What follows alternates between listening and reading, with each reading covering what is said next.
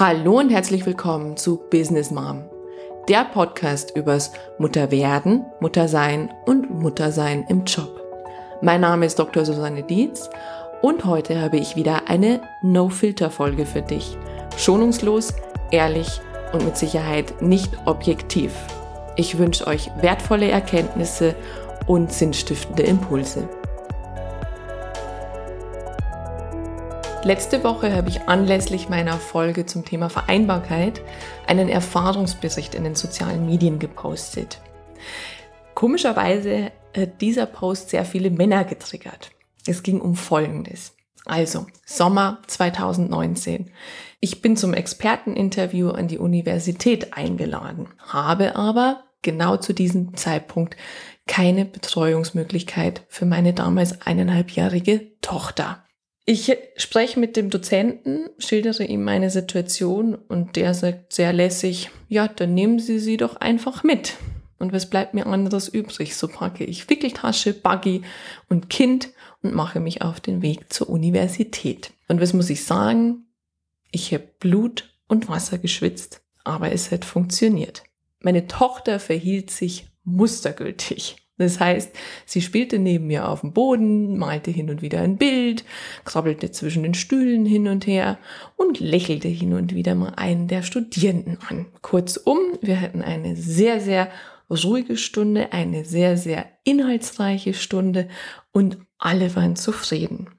Ziemlich erleichtert ging ich da raus, denn ich wusste auch, das Ganze hätte auch total anders ausgehen können.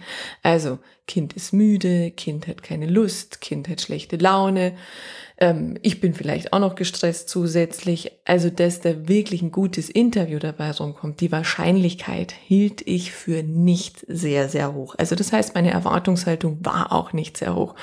Umso überraschter war ich natürlich, dass es so gut funktioniert hat.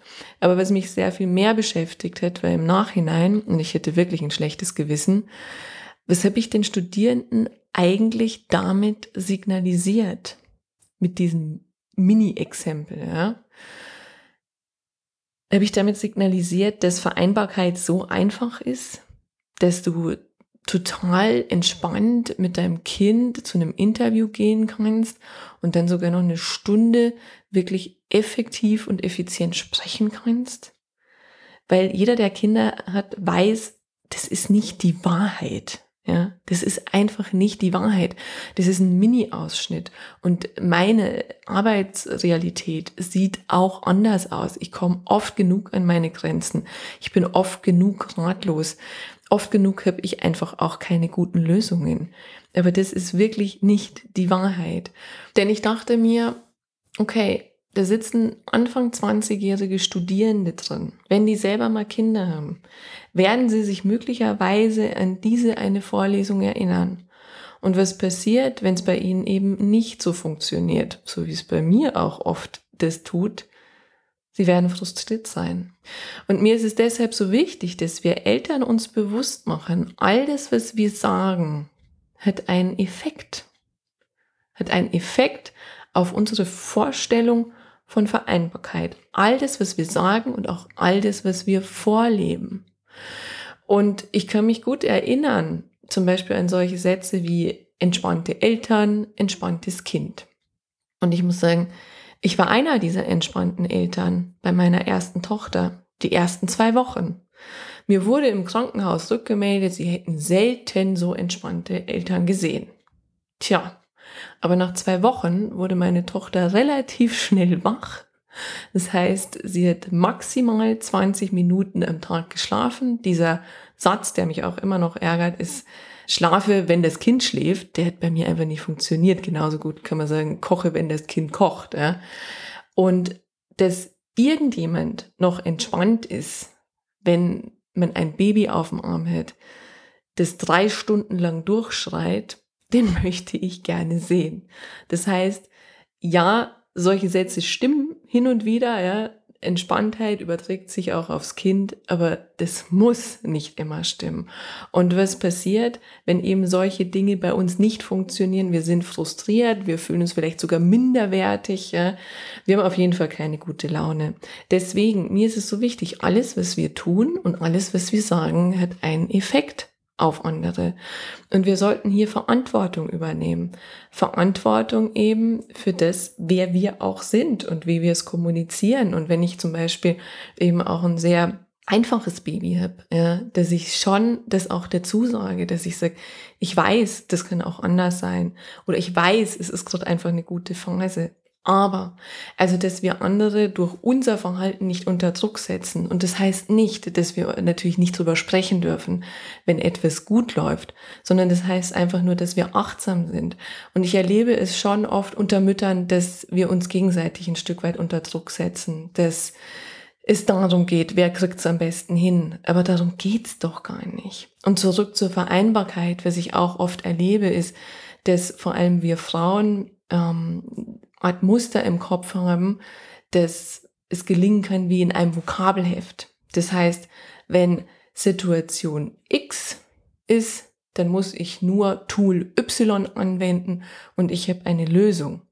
Aber so funktioniert Vereinbarkeit nicht. Und das ist eben auch so die Ergänzung zu meiner letzten Folge. Also quasi, wenn ich gut organisiert bin, dann wird Vereinbarkeit gelingen. Ja, kann sie gelingen, ist eine Komponente davon, ist aber nicht der Erfolgsgarant. Das heißt, wenn Vereinbarkeit gelingen soll, dann müssen wir tiefer gehen. Dann müssen wir genauer hinschauen. Und dann müssen wir in erster Linie wieder einmal mit uns selber arbeiten. Wir dürfen uns bewusst machen, welche Persönlichkeit sind wir? Wer sind wir? Welche Werte sind mir wichtig? Und dann sich auch bewusst machen, dass Mutterwerden eine der heftigsten Persönlichkeitsentwicklungen überhaupt ist. Also das heißt, es entwickelt sich so viel zu einer neuen Identität hin. Ja? Werte wird, werden über den Haufen geschmissen. Das, was mir gestern wichtig war, ist vielleicht heute überhaupt nicht mehr wichtig. Das heißt, ich bin in einer sehr, sehr dynamischen Lebensphase, die sich ständig verändert. Und deswegen bin ich kein Freund davon, dass ich eben Tools in meinen Beratungen mit an die Hand gebe, die dann versprechen, das wird funktionieren. Nein, denn Vereinbarkeit ist sie so individuell wie die Mütter selber, wie die Kinder selber und auch wie ihre Lebenssituation selber. Das heißt, ich muss immer individuell drauf schauen, um was geht's denn überhaupt? Und ich bin auch ein großer Freund von Ursachenbehandlung und eben nicht Symptombehandlung, dass ich irgendwelche Checklisten habe, die ich abarbeiten kann und dann wird's funktionieren. Das führt aus meiner Sicht in der Regel nur zu Frust. Wir dürfen uns viel mehr Fragen stellen, die tiefer gehen. Ja, wir dürfen uns Fragen stellen, dass wir uns besser selbst verstehen, dass wir uns kennenlernen dürfen. Was ist uns wichtig, dass wir uns Dinge zugestehen dürfen? Was sind unsere Bedürfnisse auch? Und dass wir uns auch zugestehen dürfen, was sind unsere Werte und was macht letztlich für mich Sinn? Und wenn es eben auch die Arbeit ist und ich nicht völlig in der Mutterrolle aufgehe. Denn wenn etwas Sinn macht, dann fällt es uns total leicht, Lebenszeit oder Energie darin zu investieren.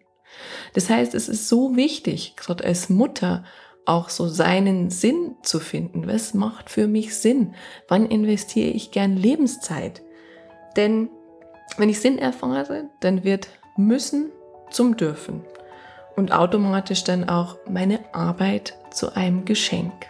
Aber mehr dazu denn in einer meiner nächsten Folge, wenn ich denn über den Booster Sinn spreche. Sinn in der Arbeit, gerade bei Müttern.